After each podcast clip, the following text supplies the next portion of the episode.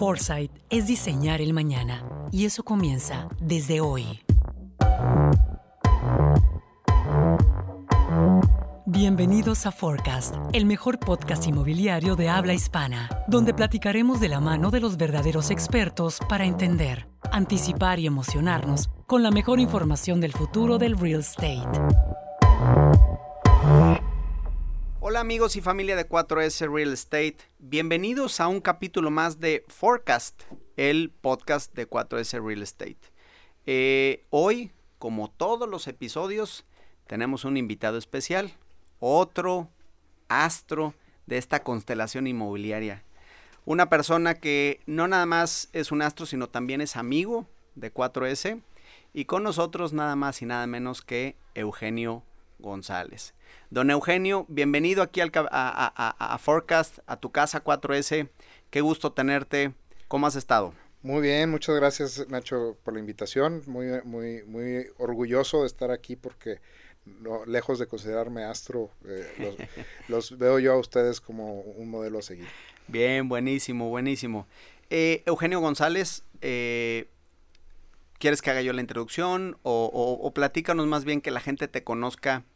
Qué ha hecho, qué está haciendo Eugenio, que es lo más importante, eh, de dónde vienes y, después para ya dar una introducción del tema que vamos a platicar hoy, que el tema eh, eh, como título es el futuro del retail. Hoy vamos a hablar de temas de retail porque nos han preguntado muchas cosas de retail. Entonces platicaremos, hemos tenido muchos desayunos, sobre todo desayunos, porque en la noche ya no lo dejan salir Eugenio, entonces nada más lo dejan en la mañana este, a platicar muchos temas eh, candentes y decidimos hacer este podcast para discutir esa parte. Eugenio, platícanos, ¿qué andas haciendo y qué has hecho? Eh, pues mira, la verdad es que me agarraste un poco desprevenido con esto. Pero mm, la verdad yo me considero a alguien más que un profesional con una carrera definida, alguien más como un trotamundos que, que ha pasado por muchas instancias. Okay. Eh, sí, tengo mi MBA y mi carrera, pero al final lo que me ha llevado la vida es a, volverme un enamorado del bien raíz. Pero a través de una, un recorrido desde cajero en bancos hasta eh, eh, vendedor de seguros, cocinero, pinche, o sea, yo he, hecho de todo en mi vida, gracias a Dios. He, he, estado por varias ciudades, por varios lugares. Mis últimos 14 años ya fueron dedicados al inmobiliario y previo a eso 11 años fueron dedicados a la banca. Entonces traigo un perfil financiero interesante que yo a todo el mundo le comento. ¿no? Yo siento que antes de ser desarrollador inmobiliario fui comentarista de, deportes, porque yo lo que hacía era criticar proyectos desde la banca y decirle a este sí le damos financiamiento, a este no le damos financiamiento. Y pedía papeles y papeles. Comentarista inmobiliario. Comentarista inmobiliario. Bien. Pero alguien me invitó a torear o a jugar un partido y resultó que sí pude jugar el partido y me volví desarrollador. Entonces, lejos de criticar, aprendí ahora sí a sacar los papeles a trámites y todo el desarrollo completo. Fuiste director general de una empresa importante enfocada al tema retail, ¿no? Es correcto. Me, eh, me invitaron la familia González, dueños de Multimedios y Milenio, a desarrollar lo que hoy es Altea Desarrollos. Bien, buenísimo. Pasado ese capítulo, pasaste al, lado bueno de, las empresas, al tema de, emprendimiento, con tu experiencia. Hoy en día estás, eh, digamos ya desde hace unos meses, emprendiendo una, nueva empresa. Platícanos, ¿qué, qué, qué andas haciendo? Sí, pues con toda la pandemia, eh, igual que a muchos, eh, me llegó mucho el tema de empezar a construir algo para la familia y decidí volverme empresario al igual que ustedes y que otros tantos que admiro. Y eh, fundamos una empresa, un socio mío en Querétaro y yo, que es José Luis Luna, quien es un, gran amigo y, compañero de muchos años. Fundamos oh, esta empresa se llama Eitaria. Y es una empresa que está viniendo a tratar de, armar un producto nuevo que le estamos llamando Family Land Office. Que lo que viene es a tratar de dar servicios agregados a, todos, a toda la industria del real estate en México. ¿no? Eh, ¿A eso que me refiero? Por decir una cosa, nosotros vamos a acompañar a desarrolladores que son vivienderos a desarrollar, a, armar su área comercial y volverse desarrolladores comerciales, pero sin necesidad de que seamos eternos. Nosotros entramos por proyecto, los acompañamos les, y, entramos y salimos. Entonces, todo un concepto de venir a agregar valor a lo que ya había y, que, complementar en las empresas que se dedican al desarrollo inmobiliario, pero también en los inversionistas y propietarios que tienen un predio y que están buscando cómo desarrollarlo. También nuestro valor que ponemos es que queremos transferir el conocimiento que adquirimos desarrollando más de un millón de metros cuadrados en Altea. Ahora en Italia, compartir todos esos conocimientos con la industria a favor de que se generen más proyectos. O sea, nuestra misión es que haya más proyectos activos, porque teniendo más proyectos activos, yo tengo como una estadística, por cada metro cuadrado que logramos desarrollar y activar, hay una afectación de entre 5 y 10 personas que tienen una, un beneficio. Entonces, lograr que el proyecto se dé, independientemente que lo haga Italia o cualquiera de los grandes desarrolladores que hay, eh, van a, va a ser un beneficio a la sociedad. Pasando a temas, y bueno, la gente nos va, va, va, a querer eh, conocer un poco más de Eugenio. Vamos a hacer dos preguntas que siempre hacemos a nuestros invitados para ver eh, cómo anda Eugenio. La primera pregunta desde la perspectiva personal es, ¿cuál es tu comida favorita, Eugenio?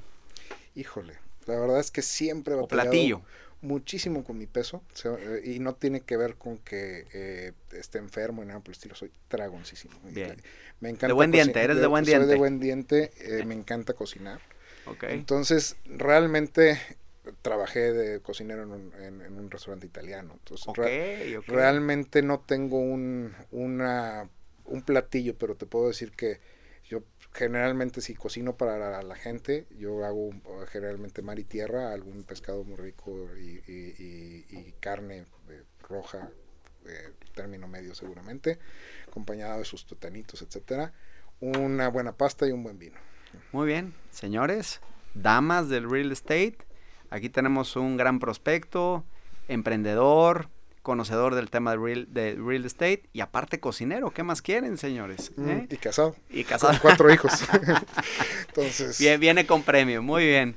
Eh, segundo tema. Eh, cuando te retires, si es que algún día te retiras, ¿en dónde te gustaría retirarte? ¿En dónde te gustaría vivir? Híjole, tanto a Ceci, mi esposa, como, como, a mí me encanta el tema de viajar. Entonces creo que nos encantaría ser ciudadanos del mundo. Con una sin movernos de Monterrey, que amamos y tenemos mucha familia aquí.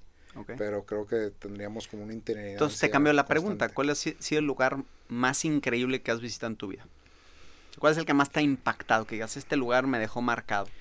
Tierra Santa sin duda es una experiencia que todos los que profesamos la fe católica, pero independientemente de la fe que profeses, eh, visitar Tierra Santa te da una eh, probada de la historia que, que, vale la pena vivirla. O sea, no, vuelves a leer una parte de la historia de los judíos, de los árabes y de, los católicos sin haber, eh, si, una vez que fuiste a Tierra Santa, no lo vuelves a ver igual, porque lo caminas, es un lugar que caminas historia. Entonces, claro, para mí es impactante, amén de Pragas y de otros que me encanta visitar, pero eh, ese sería un, un, destino que no deben perderse. Increíble. Muy bien.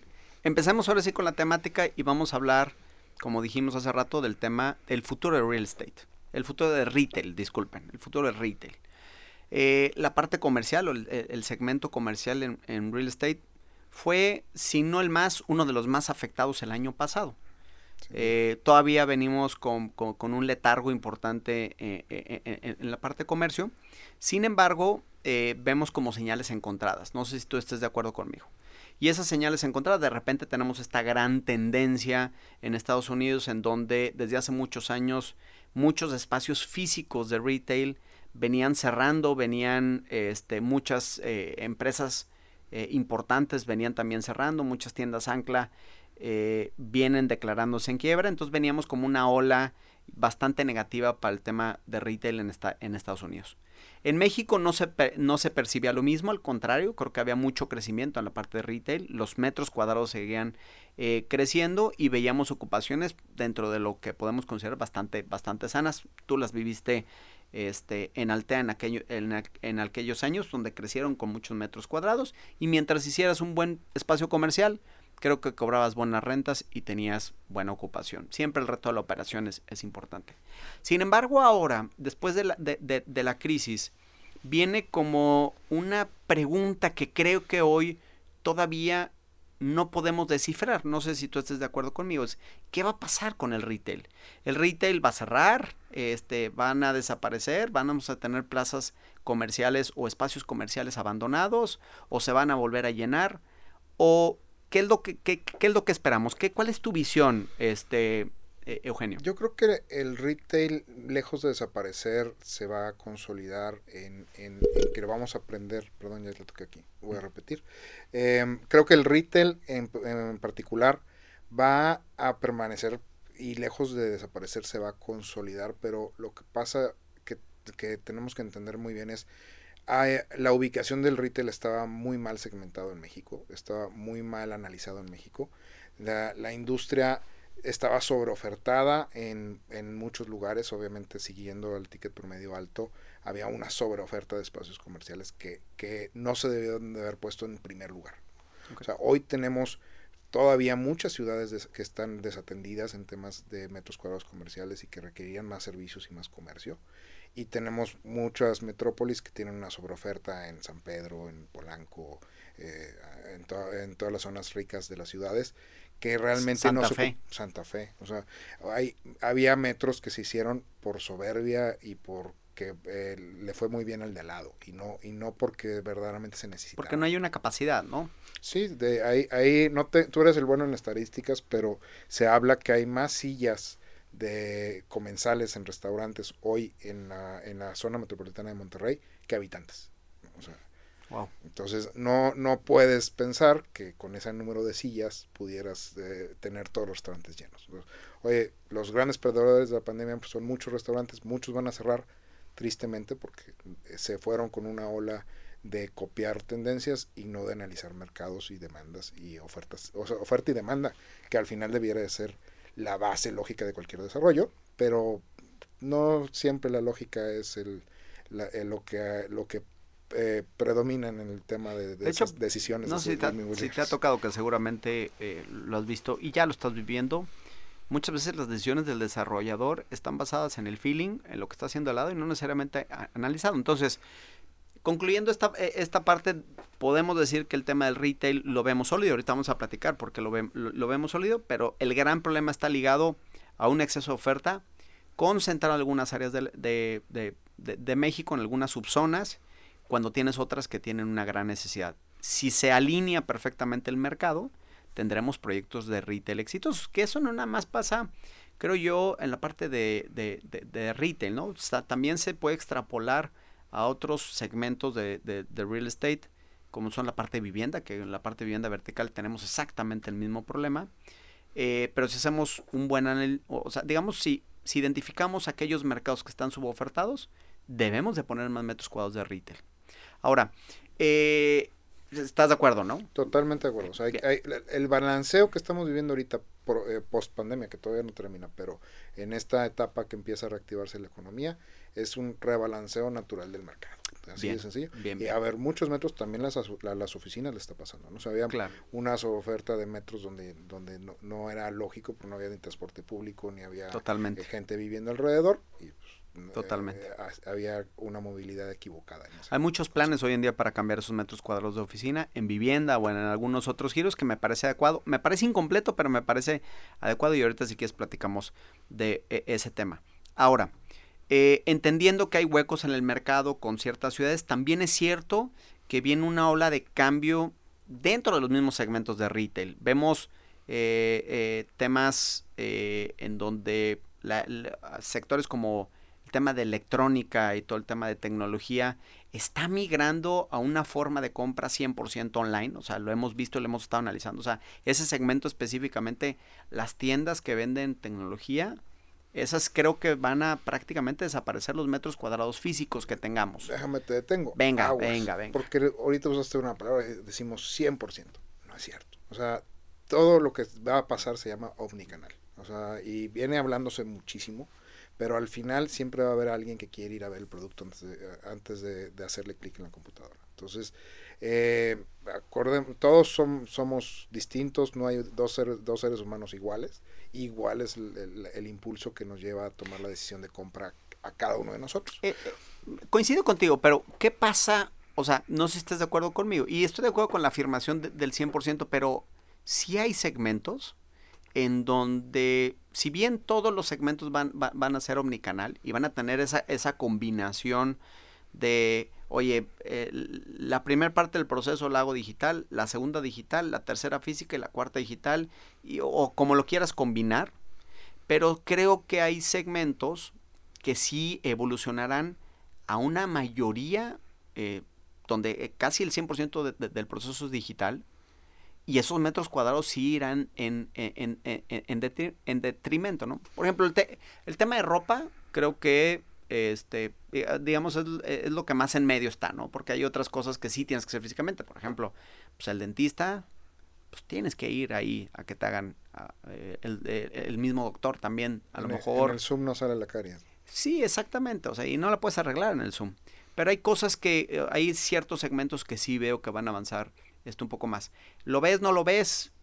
Tendremos metros cuadrados, tendremos metros desocupados. Yo, mi, mi hipótesis es, no sé, tienes 100 metros cuadrados rentables, pues ahora esos 100 metros cuadrados, 20% te lo van a dejar diferentes negocios que creo que muchos de ellos ya no van a tener un espacio físico, pero al final no quiere decir que vas a tener 20 libres, más bien el 80% restante va a crecer en cierta proporción y al final tendrás una demanda, una demanda 100. ¿Lo ves así? ¿No lo ves así? Otra vez es un rebalanceo, porque esos metros cuadrados que hoy venden a un cliente que entra a la tienda, para que tú en tu casa te llegue el producto también ocupa una, una bodega o un centro de distribución cercano. Entonces, eh, lo que pasa es que no estamos acostumbrados a pensar que hay, hay lotes industriales o, propiedades industriales en, en, los centros de las ciudades o, en, las colonias. Lo que va a empezar a pasar es que se necesitan hubs residenciales claro. de productos. ¿no? Entonces, y ya se empiezan a ver contenedores que aparecen y desaparecen de los Oxos o de los Super 7. O sea, realmente el, el consumo per se es todo un proceso que va desde la fabricación del bien hasta la adquisición en nuestra casa. ¿no? Entonces, mm, en todo ese proceso, la decisión de compra y todo lo que conlleva el tema eh, va a demandar metros cuadrados sí o sí. Habrá menos frontings y a lo mejor más backs, puede ser. Eso, eso, eso sí es un, es un hecho, pero no desaparece. ¿no? O sea, por eso hablo mucho de la consolidación y también de una criba porque el que no sepa hacer el multicanal, el que no sepa hacer eh, eh, una devolución en línea con una entrega en otro lugar, distinto a mi domicilio habitual, porque es un regalo. Yo esta Navidad regalé a, todos, a muchos de mis amigos, este, cervezas artesanales que compré por Amazon y se, y se los mandé directamente a sus domicilios. Entonces, em, fue un regalo pandémico, digámosle así. Cabe mencionar que en 4S no llegaron las cervezas, pero bueno, lo tenemos apuntado. Te debe haber llegado vino, ¿no? según yo. Pero bueno, si no, te lo debo. Y, hay, que tomárnoslo para romper la, eh, para romper la premisa del tema nocturno. Muy bien. Retomando, y me gusta el tema que hablas de, de que tocaste de omnicanalidad. ¿Qué, hay mucha gente que está un poquito perdida con, ese concepto. ¿Qué significa? ¿Qué es? ¿Cómo va a cambiar? ¿Cómo era antes? ¿Cómo va a ser en el futuro? ¿Qué piensas? Mira, el gran ganador de esta pandemia se, llama el cliente. El cliente es el que te va a mandar y, quiere, y, él quiere comprar eh, rápido, barato y en una experiencia. hoy por hoy la experiencia de compra es, fundamental. Las marcas que no tenían bien resuelto su omnicanalidad, pero también su experiencia para el cliente. Se volvieron un commodity y, las, y las cambiaron. Hay un tema de análisis de marcas que eh, somos muy fieles a las mismas marcas. ¿no? O sea, si cuando compras Starbucks vuelves a comprar Starbucks recurrentemente y, así en cada una de las decisiones. Pero eh, la pandemia nos vino a exigir que no podía salir, que había que pedirlo en línea, que si te llegaba caro, que si te llegaba eh, rápido, si te llegaba batido un pedido a tu casa en el Rappi, en, en el Uber, entonces, todo este tipo de, situaciones, eh, lo que están haciendo es cribar a los que sabían, eh, los que lo supieron hacer rápido o ya lo venían haciendo desde antes, el subirse a todos los canales y, y que estar disponible para el cliente en cualquier momento. Y los que no lo supieron hacer son los que están desapareciendo. Entonces, ¿a qué voy con esto? La, la omnicanalidad es un must que va a beneficiar la experiencia del cliente y las marcas que están sobreviviendo son aquellas que en esa experiencia, porque hoy hablamos de una, economía de experiencias. Claro. Porque comprar una camisa blanca eh, que puedes pedir en línea de forma repetitiva, pues no es una experiencia, pero muchas veces eh, la experiencia de ir al cine, la experiencia de ir a, tocar, a ver la última moda, la tendencia, convivir con otras personas, esa experiencia va a seguir eh, sí o sí, con las limitaciones que la pandemia conlleva, pero somos gente de... somos humanos. Somos humanos. Nos gusta el contacto, claro. Totalmente. vamos a tocar ese tema del contacto humano. Nosotros, como empresa, como 4S Real Estate, eh, tenemos como una visión muy clara del tema de retail de Latinoamérica versus Europa o Estados Unidos. Es el retail o los espacios comerciales en Latinoamérica cumplen con una función social también importante. ¿Por qué? Porque desafortunadamente nuestras ciudades no están equipadas como están las, las ciudades americanas, y ni siquiera todas, pero sí como las ciudades europeas, donde tienes teatros, donde tienes óperas, donde tienes este, tres o cuatro equipos de diferentes deportes, donde tienes parques públicos este, amplísimos y de muy buena calidad, donde tienes un tema de entretenimiento y amenidades que tiene que la ciudad, que hace que el espacio de retail sea pues, un destino para ir a comprar. El retail en Latinoamérica cumple también con una función social y de entretenimiento. ¿Por qué? Porque los mejores espacios para pasear a la familia o divertirte el fin de semana, pues están en los espacios de retail. Entonces, de cierta forma también vemos, hemos visto este, este efecto aletargado de lo que está pasando en Estados Unidos, porque en México llegan estos espacios comerciales, o no en México, en toda Latinoamérica llegan estos, estos espacios comerciales, sobre todo en ciudades medianas, chicas, en donde no hay absolutamente nada, y este es un espacio de entretenimiento. Entonces, creemos, eh, y no sé si coincidas conmigo, que cuando más o menos tengamos cierta libertad, hoy en día vas a un centro comercial el fin de semana, ya tiene una afluencia bien importante. La gente. quiere salir a la calle, la gente quiere volver a, su paseo familiar, la gente quiere regresar a, esos espacios donde se, se, divertía el fin de semana. Entonces, tomando eso en cuenta, eh, creo y, hay, y para mí hay como una hipótesis que creo que se va a ir cumpliendo poco a poco, en donde aquellos centros comerciales que entiendan este ADN y estén preparados para poder satisfacer esa necesidad de entretenimiento, esa necesidad de, estar siempre activos como espacios comerciales, serán aquellos que, atraerán gente.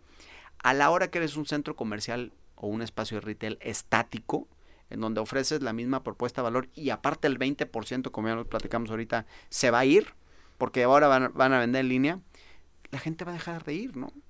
¿Qué opinas? Pues el, el reto también está en un tema de diseño. O sea, definitivamente los centros comerciales son un punto de encuentro y son, y son un punto de convivencia y cumplen con esa falta de entretenimiento eh, para muchos lugares y además incluso hasta climáticos, ¿no? Hay gente que va al clima, literalmente por un tema social, que en su casa no lo tiene y, en un verano de 40 grados el mejor paseo es en el clima, ¿no? Entonces, esta, esta eh, habilidad que tienen los centros comerciales de otorgarle eso al, cliente lo va a seguir existiendo. Pero tenemos muchos retos de diseño los desarrolladores, porque hoy por hoy tener un pasillo comercial es peligroso. Todas las marcas con las que, con las que he estado platicando ya no quieren los pasillos, porque, porque durante la pandemia cerraron los pasillos, limitaron las afluencias, cerraron los food courts. Entonces, hoy por hoy el poder tener una venta directa por puro delivery o que puedan entrar al cliente sin pasar por un pasillo, también se vuelve un, factor importante. Muchos de los comerciantes que tenían tiendas dentro de los fashion malls están tratando de, en su nueva expansión, los que todavía tienen la capacidad de hacerlo, evitar los, los pasillos comerciales, precisamente porque no sabemos cuántos rebrotes va a haber. ¿Eso qué quiere decir? Que se están yendo a un stand alone. A stand alone, a pie de calle, eh, que de tal forma que tienen ellos más control de dedicar su cocina 100% de delivery o 100% para el, para el comensal y, eh, y, de igual manera pues vender un lente directamente al cliente en el momento y usar esa misma tienda como un centro de distribución en caso de que eh, haya un cierre. ¿no? Entonces, cuando hay que recorrer más de 5 o 10 minutos de donde te estacionas hasta la tienda para poder recoger el producto y llevarlo, se empieza a ser un conflicto. Entonces, hoy el reto de los desarrolladores de, centros comerciales y sobre todo fashion malls con pasillo, se habla de una alianza y yo eh, lo he estado platicando con algunos. O sea, hoy por hoy es una responsabilidad del centro comercial facilitarle al kiosco que está en, un pasillo que puede estar desierto por un tema de, de, las autoridades que está cerrado, pueda tener un delivery rápido, eficiente a través de cualquier plataforma. Entonces, y, que no implica que el, repartidor de Uber o de, o de, Rappi se tenga que bajar y caminar 10 minutos para recoger algo y luego, y, luego llevarlo. ¿no? Es, va a ser responsabilidad de la marca o del centro comercial facilitar ese o sea, El mismo Fashion Mall, por hablar de un formato, debería ser también como un centro de distribución. Se vuelven en centros de distribución, lo platicamos con Liverpool en, algún momento, que ellos sí eh, eh, veían que las tiendas iban a tener cada vez más presencia de bodegas dentro de las tiendas para fungir como centros de distribución y no solo un centro de exhibición. Ahora, ¿qué hace? O sea, eh, está, claro eh, eh, que va a haber una transformación, pero al final tenemos mucha gente que nos va a estar escuchando con metros cuadrados instalados. ¿Qué es lo que debemos de hacer? O sea, ok, supongamos que se implementan todas estas nuevas estrategias y nuevos elementos para que también tengas un delivery inmediato y, y pones un lugar en donde se estacionan los Ubers y ahí sale la gente, le entrega los materiales como la comida, eh, por darte un ejemplo. Pero ¿qué pasa al final eh, con los metros cuadrados instalados? O sea, ¿cómo lo hacemos o con, qué debe hacer el desarrollador para, pues al final ellos buscan un 100% de ocupación. ¿Qué hacemos? Va a haber muchos que se van. ¿Cómo lo llenas? ¿Qué haces? ¿Qué cambias? ¿Qué pones?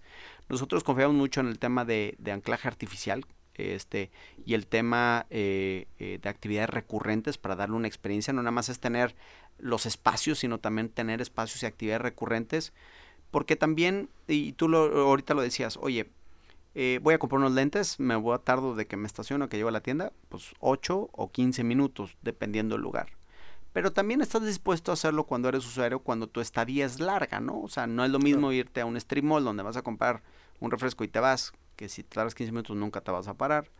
Pero un espacio comercial donde estás dispuesto a ir con la familia, a lo mejor un lapso de 4 o 5 horas, que el estacionarte 15 minutos no es tanto tiempo por la diversidad de comercio. Si empiezas a perder diversidad de comercio, pues ya la estadía, la estadía no, se, no se justifica.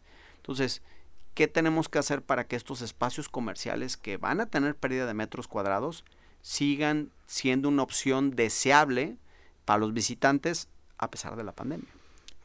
Es un reto muy complicado porque necesitamos una, una coordinación entre desarrolladores y propietarios que nunca ha existido. Porque hoy yo estoy pensando en desarrollar una torre de departamentos, pero se me olvida que el de lado también. Y entonces eh, sí hice un levantamiento de, de, oferta y demanda, pero lo que no estoy considerando es lo que están planeando los demás a veces. ¿no? Entonces, sin todos los bueno, si haces el estudio con cuatro veces, no, para eso no, no Sin duda, definitivamente es, un tema que cada vez promovemos más, porque sí, eh, el tema de, analizar el mercado claramente es bien importante, pero en ese mercado también estamos hablando de hábitos y costumbres, claro. que es un tema que es bien difícil aterrizar. La gente, para que cambie un hábito o costumbre, le, le, toma de dos a tres, hasta cinco visitas distintas. O sea, ¿a qué me refiero?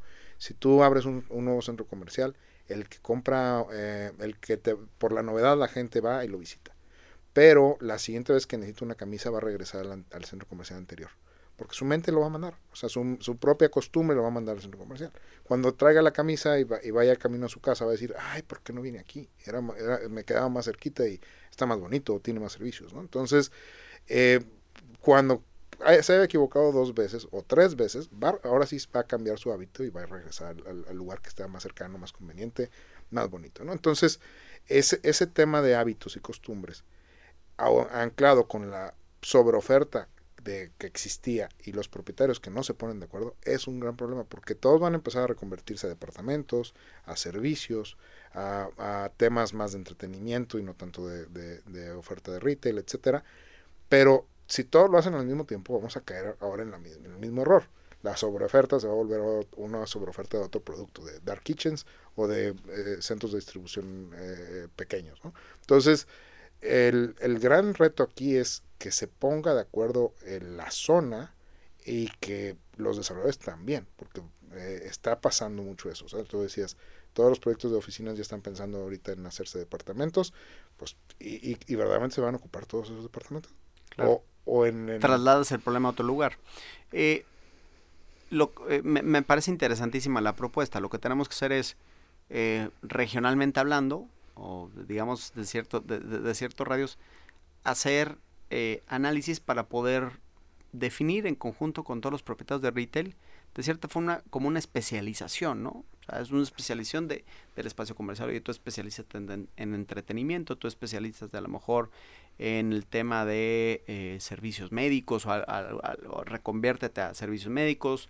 Eh, nosotros hemos visto muchos espacios comerciales con un enfoque eh, muy segmentado, por ejemplo, plazas comerciales exclusivas de muebles, ¿no? Este, o plazas comerciales exclusivas de, de tiendas de deporte zapaterías, etcétera. Zapaterías, o, el mismo concepto de, estos mercados o de, la tecnología que nada más te venden tecnología y están todos de la tecnología, pero traen un concepto que si quieres tecnología vas y lo, pones así. Eh, esa es, es, como una idea general que, que, pudieras tener. Sí, pero otra vez de, de, acuerdo a lo que ya está instalado y creo que esa medición es lo que a veces falta, ¿no? Incluso viene un cambio de tendencia importante también en el tipo de vivienda que la gente está comprando. Hoy el tener un espacio para hacer eh, home office es, es, fundamental, antes no. Entonces, eh, y las ubicaciones y las transformaciones urbanas también están moviendo esto. Entonces, ¿a qué, ¿por qué me refiero a esto? Estamos rehabilitando el centro, gracias a Dios. Afortunadamente. pero ya era un lugar que tenía bastante oferta comercial que no era una oferta comercial. Los centros, en, en no todas las ciudades de, de, Latinoamérica, pero en general hay una tendencia a regresar al centro importante, si estoy de acuerdo contigo. Pero generalmente están a pie de calle y tienes que sumar calles, no, no sumas en lo que está en un centro comercial. ¿no? Sí hay centros comerciales en los centros, pero aparte están todos los comercios que estaban eh, de, de, pie de calle que, que son tradicionales eternamente. Que también te compiten. Que también compiten. Entonces, esa es parte de ir midiendo muy bien esos mercados, porque si queremos con, conglomerar, con, conglomerar esos metros cuadrados, pues vamos a, vamos a caer en eh, vacancias muy grandes y en, y en expectativas no cumplidas. Entonces, sí, sí es un, es un gran reto el poder analizar lo que está pasando en una ciudad y cuánta gente está migrando a carretera nacional o cuánta gente está migrando al centro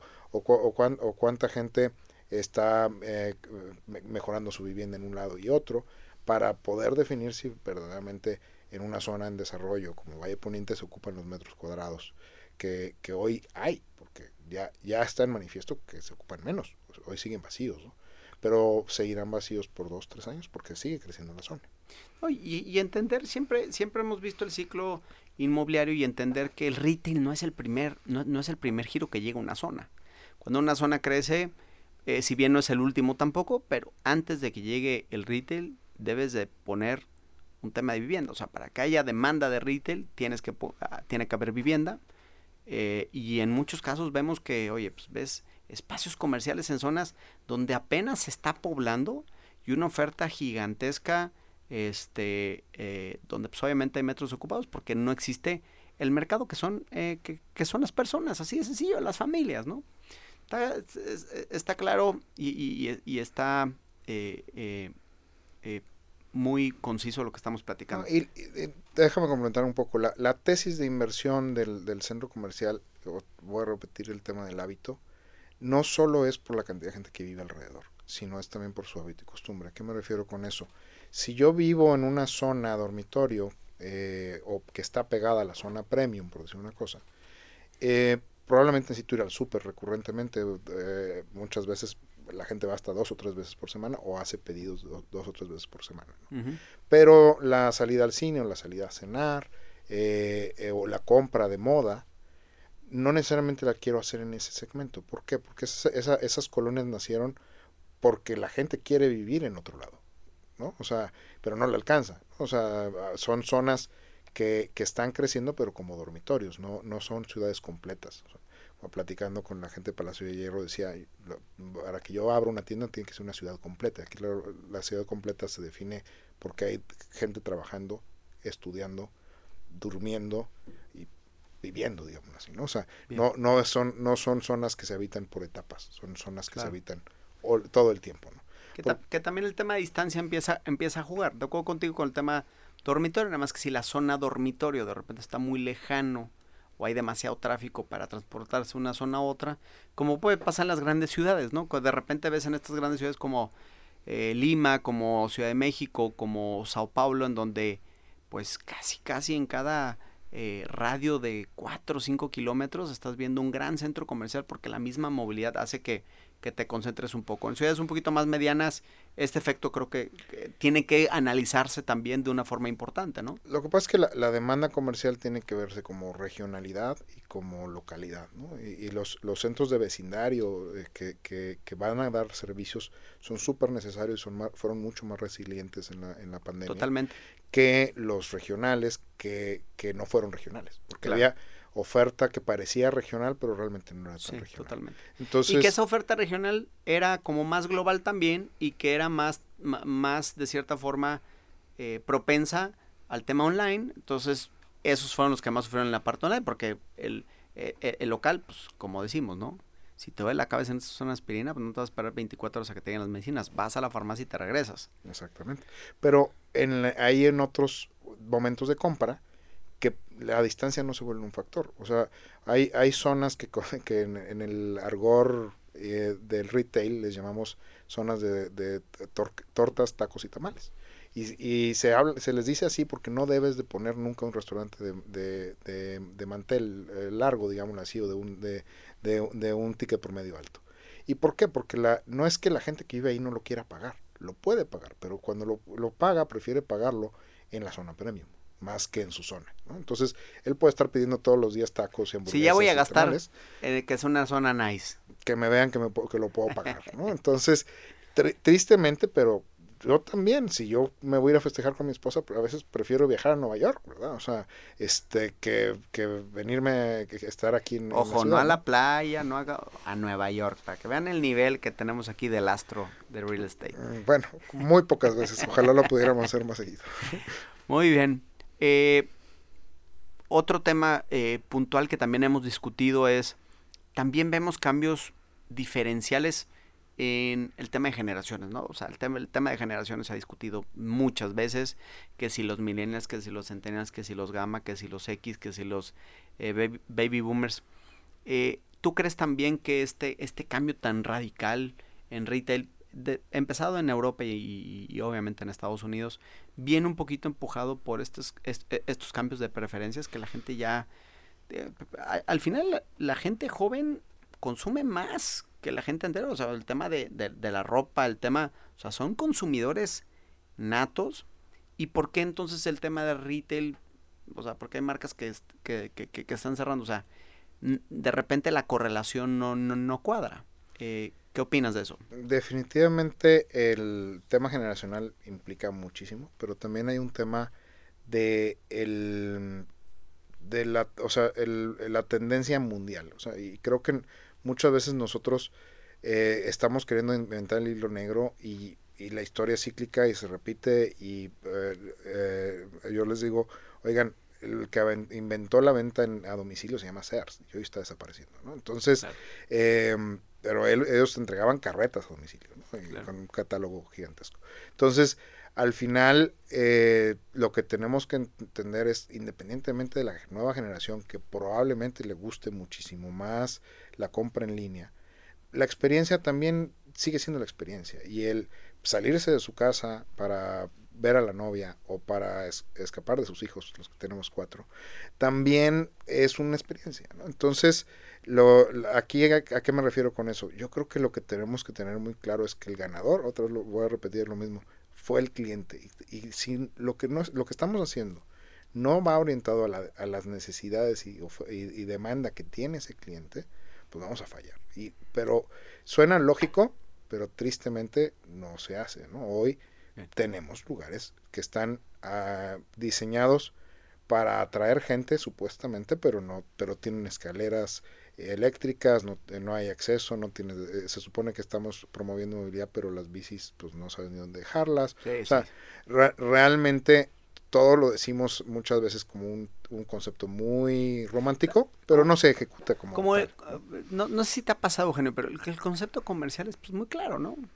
Que se vea. O sea, el, el, retail es que se vea. Y ya, y ya, cuando empiezas a analizar y, y, ves los planos y ves los diseños de estos espacios comerciales, parece que es al revés, es que se esconda.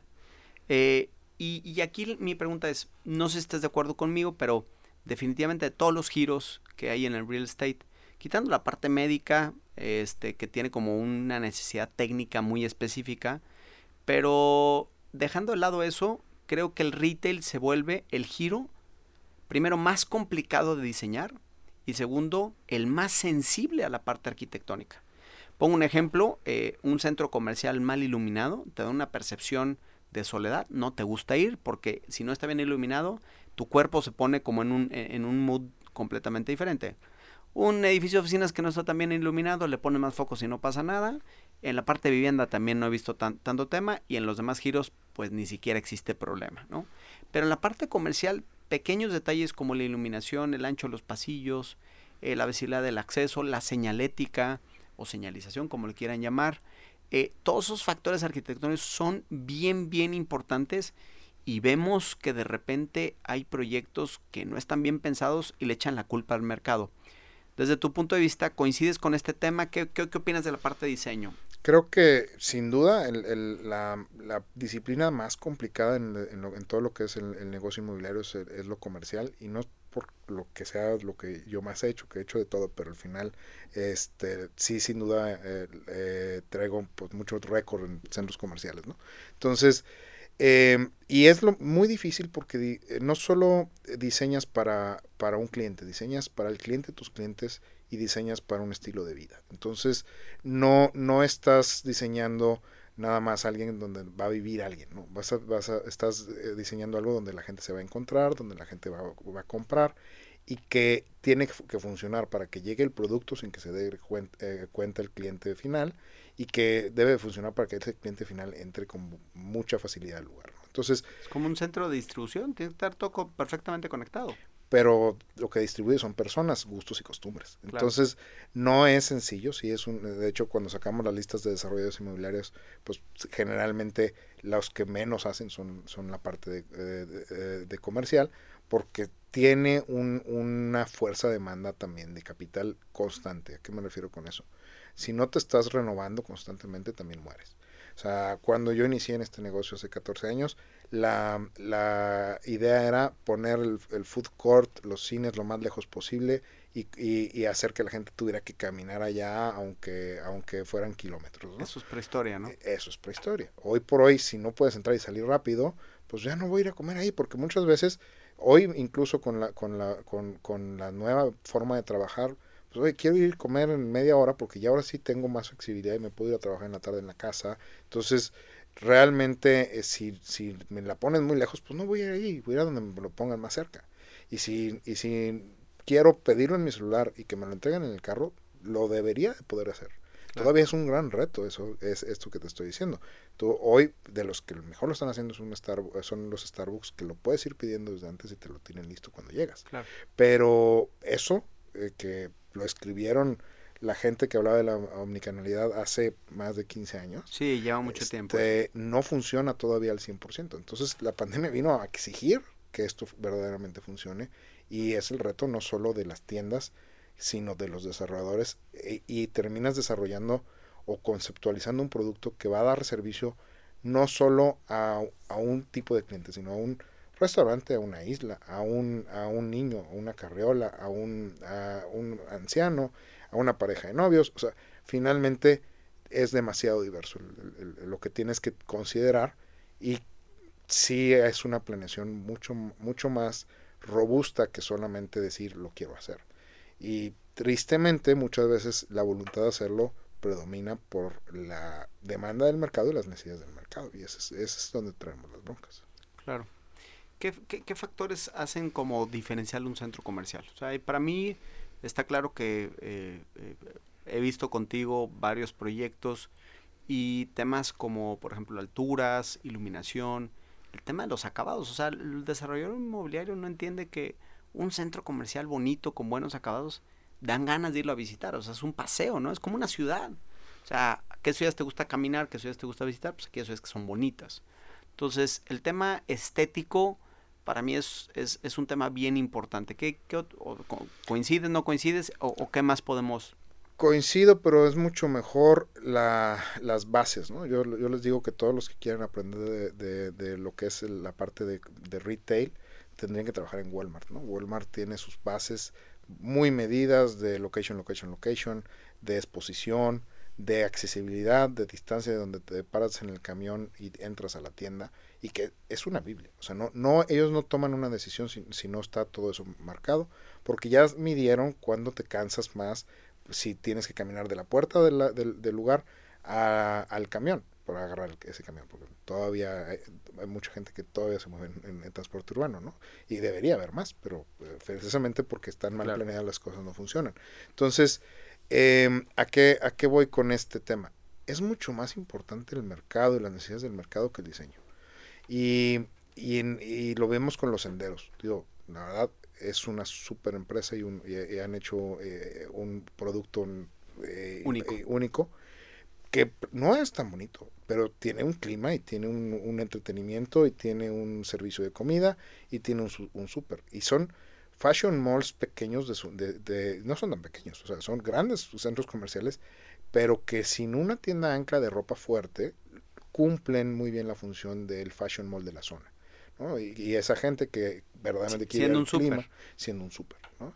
Entonces, no hay un, no hay un, un, pero ellos sí fueron a lugares desatendidos, que esa es la parte que, hay que entender. Pero, hay que ir a lugares que lo ocupan el servicio. Pero a lo mejor, eh, a lo mejor ese centro comercial, para ti que te vas a, a, celebrar en Nueva York, no es bonito, pero para la gente que está en esa zona, a lo mejor visualmente sí es un, sí es un proyecto bonito. Sí, siempre lo estético tienes que procurar hacer algo que, no sea horrible, ¿no? O sea, tienes, haces algo digno, ¿no? Pero hacerlo digno y bien ubicado es mucho más importante que hacerlo bonito. Claro. Entonces, no importa cuánto oropel le pongas, si lo estás poniendo, si estás poniendo metros cuadrados de más, va a sufrir tu modelo. Sí, totalmente. estás soñando en un Excel que vas a cobrar rentas que no vas a cobrar. Sí, totalmente. Estoy, estoy, de acuerdo contigo. Muy bien, muy interesante, muy claro las respuestas de, de Eugenio. Eugenio, última pregunta para cerrar el podcast del día de hoy. ¿Qué ves hacia el futuro? ¿Qué nos espera en el futuro, sobre todo para la gente que está involucrada en temas de, real estate? ¿Es un, ¿Es un giro que seguimos, tenemos que seguir eh, volteando a ver? ¿Es un giro que, va a crecer? ¿Es un giro que, no va a crecer, que va a batallar? Eh, ¿Qué cambios principales ves, eh, ves en el giro? O, qué es lo que esperas? Creo que es un, un, giro que va a prevalecer por mucho que el crecimiento va a ser muy marginal en los siguientes dos, tres años. Dos, tres años. Sí, dos, tres años. Este, dejó esta, esta pandemia dejó muy golpeados a los mismos retailers. Hubo varios que lograron sobrevivir con la venta en línea, pero otros tuvieron grandes pérdidas, tuvieron que tomar líneas de financiamiento. O sea, no, yo no veo a un Cinépolis que vaya a poder abrir eh, tiendas nuevas en dos, tres años, por ejemplo, que lo están, están sobreviviendo y han hecho, ya hicieron un gran labor con sus empleados, fueron muy humanos, o sea, es una, una super empresa, pero también la tiene cuesta arriba para que la gente vuelva a, las, a, a, los cines de la manera que están y con las casas productoras en contra, ¿no? O sea, porque aparte las casas productoras hoy les encanta lanzarlo ya en streaming al mismo tiempo que en el cine y ya, ya no hay una ventaja de estar de irlo a ver antes en el cine, ¿no? Entonces, este, este tema es una industria que está... De hecho, fue eh, hicimos una encuesta que eh, la, la, compartí contigo de preferencias de usuarios a 2.500 personas eh, a nivel Latinoamérica. Los invito a todos a que vean eh, The Insights, es la segunda versión, y hablamos del futuro retail.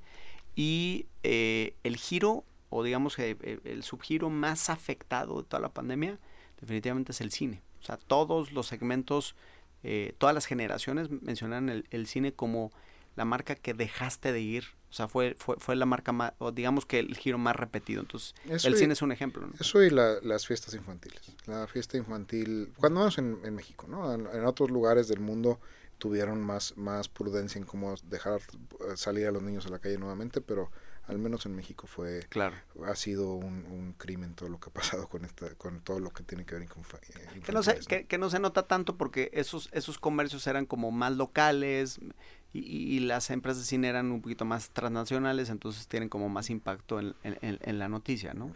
se va a enojar nuestros amigos de Chucky e. Cheese. Ah, discúlpame, es cierto. realmente sí hay, para todo hay nacionales y, locales. Claro, tienes toda razón. La verdad es que el mundo, eh, el de mundo del e. se, se, se, declaró en bancarrota en, Estados Unidos. Sí. Y son dueños de Peter Piper también. Entonces, mm. realmente sí es una empresa que está sufriendo muchísimo y, al igual que los cines y traerán una curva de crecimiento muy, muy marginal. Eh, obviamente, pues lo que ya tienen comprado en equipos y todo lo quieren jalando, ¿no? Entonces, sí, sí hay un tema de que habrá algunas aperturas, reubicaciones. Ahorita hay un, un tema de reubicación muy importante porque también hubo muchos eh, em, eh, landlords que no, no fueron tan ah, amigables con los mismos inquilinos, entonces no dieron descuentos, y, los terminaron increíble que eso empujando al, a la quiebra increíble increíble. Ahora sí que cada cabeza es un mundo y no y no pudi, no, no se puede navegar en todos los, los, los, mundos no pero sí el juego del retail no aunque no va a desaparecer sí va a tener dos o tres años muy muy complicados que va a ser más de un rebalanceo de reubicaciones de eh, tener ese, esa, esa sobreoferta donde debe de estar, o sea, porque es lo que te digo, si yo tenía una cocina en un lugar donde, donde ya había muchas cocinas, pues en lugar de, de, vender la cocina me la voy a llevar a otro lugar, en donde sí, sí hacían falta cocinas, ¿no? Entonces, ese, ese tema eh, va a estar pasando fuertemente y eh, una vez que ya todo esto termine, va, va, va, a tener ritmos mucho más moderados. O sea, antes, antes de la pandemia se decía que está que nos que el déficit de oferta comercial en México era de tres cuatro veces la oferta muy probablemente sea cierto el déficit pero tampoco es tan atractivo ir a, abrir tiendas en todos los lugares donde falta ese déficit no o sea irte a meter en una comunidad perdida en Oaxaca no es sencillo y, incluso la legislatura local y las costumbres locales no te lo permiten ¿no? entonces es, ahí hay déficit pero no, no veo que todas las marcas van a llegar ahí. Entonces, sí es donde, donde va a tener un tope. Y ese, ese déficit matemático que, que era de cuatro veces, a lo mejor es nada más de dos, y por, lo en, y por ende el doble dígito que podríamos estar, haber visto antes, pues no lo vamos a volver a ver. Claro, totalmente. 100% de acuerdo contigo. Pues muy interesante, Eugenio. Eh, eh, con esto terminamos el capítulo. Creo que aprendimos bastante de lo que nos platicó Eugenio el día de hoy. Por favor, sigamos confiando en el retail. Vamos a tener dos o tres años eh, un poquito más complicados, coincido contigo. Y después de ahí seguirá creciendo con un rebalanceo y con nuevas oportunidades. Obviamente lo que estamos platicando aquí son tendencias. Las tendencias pueden agarrar otro, otro camino. Esperemos que sea un camino en donde sigamos teniendo espacios que generen valor a las personas, ¿no? Que eso creo que es algo que a veces se ha perdido. O sea, los landlords, como tú dices, o estas grandes empresas o hasta fibras que tienen tantos metros cuadrados comerciales deben de entender que son espacios que deben de generar valor. Si no generas valor, no generas visita y si no generas visita, pues obviamente las marcas se tendrán que salir porque no generan venta, ¿no? Y viene un, un fuerte tema de inversión, por lo que te decía de que los espacios se tienen que mantener. Entonces, muchas de estas fibras, etcétera, van a tener que transformar sus lugares Exactamente. A, lugares más modernos, con mejores accesibilidades, con mejores accesos para el delivery.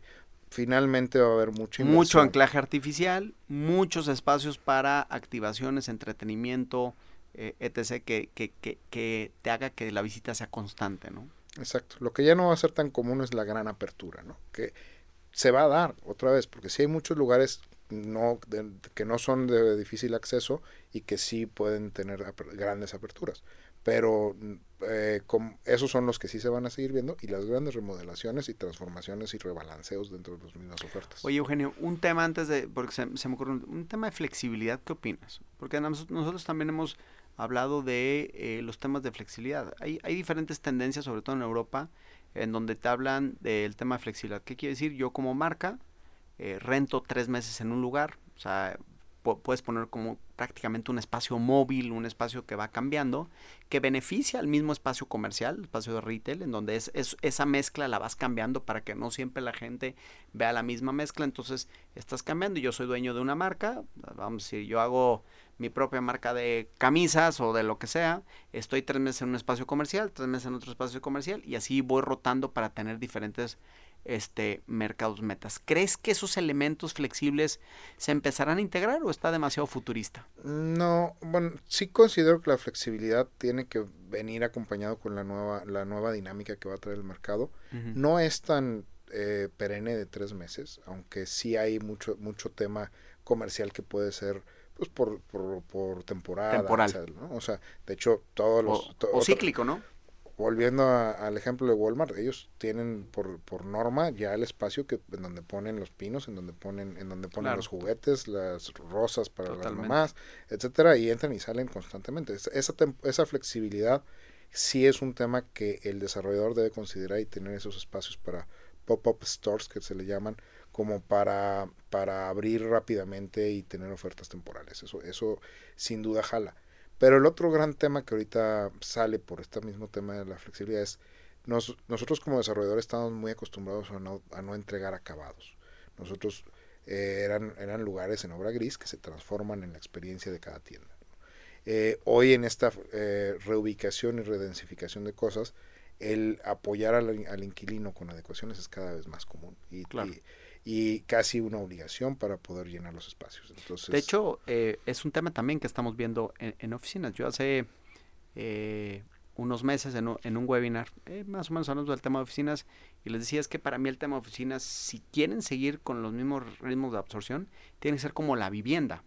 O sea, tú no llegas a una vivienda y la equipas, ¿va? Y le pones cocina. Tú llegas a una vivienda terminada, con todo, traes tus muebles, te cambias, y si no te gusta, los tres meses te vas. Tío, obviamente con sus penalidades, pero a los tres meses, tres meses te vas y te vas a otro, a otro lugar que sí te gustó. La oficina y el retail debería ser igual. No me gustó, no me jala, me voy. Como la oficina, ¿no? Pues, la oficina el problema es que también te la entregan en gris, el tema de los acabos es un dineral y tenemos una base de, de, de, emprendedores y empresarios que pues traen sus negocios en donde pues el equipamiento puede significar a veces déjate la utilidad de un año, a veces el ingreso de un año que, no tiene. Entonces, estos temas creo coincido contigo, le meterán un grado adicional de beneficio al mercado que creo que es bien necesario, ¿no? Y como dices tú, se, se transporta al usuario porque el usuario ve esta oferta cambiante. Sí, es un beneficio al, cliente final, aunque el reto incluso hasta de la innovación que tenemos que estar buscando, porque ahorita lo que hablas de la oficina y del comercio y de la vivienda, pues qué padre sería que todo fuera como un lienzo en blanco que lo puedes transformar rápidamente, ¿no? Entonces, lamentablemente mover paredes de, concreto no es tan sencillo. Claro, totalmente. Muy bien, muy bien, perfecto. Eh, pues Eugenio, agradecerte, ahora sí ya terminamos, agradecerte la participación. No sé si quieras eh, compartir tus datos por si hay alguien que te quiera este, llamar, contactar. Eh, échale el comercial. Ah, muchas gracias. Este, sí, pues digo, estamos por lanzar la página web, pero ya, ya debe estar al aire eh, en www.eitharia.com. Eh, eh, mi correo es eugenio arroba otra vez. Muy bien, perfecto. Eh, amigos, familia de 4S, agradecemos a Eugenio el estar aquí. Eugenio, esta es tu casa. Bienvenido las veces que quieras y a todos ustedes por escucharnos en un capítulo más de eh, Forecast, el podcast de 4S Real Estate. La temática de hoy, el futuro del, el futuro del retail. Agradecemos que nos hayan escuchado. Nos vemos en el próximo capítulo. Cuídense mucho. Hasta luego. Muchas gracias. El futuro no es aleatorio. Comienza a crearlo y diseñalo a tu forma. Esto fue Forecast, tu fuente de información para ser relevante en el mundo inmobiliario. Thank you.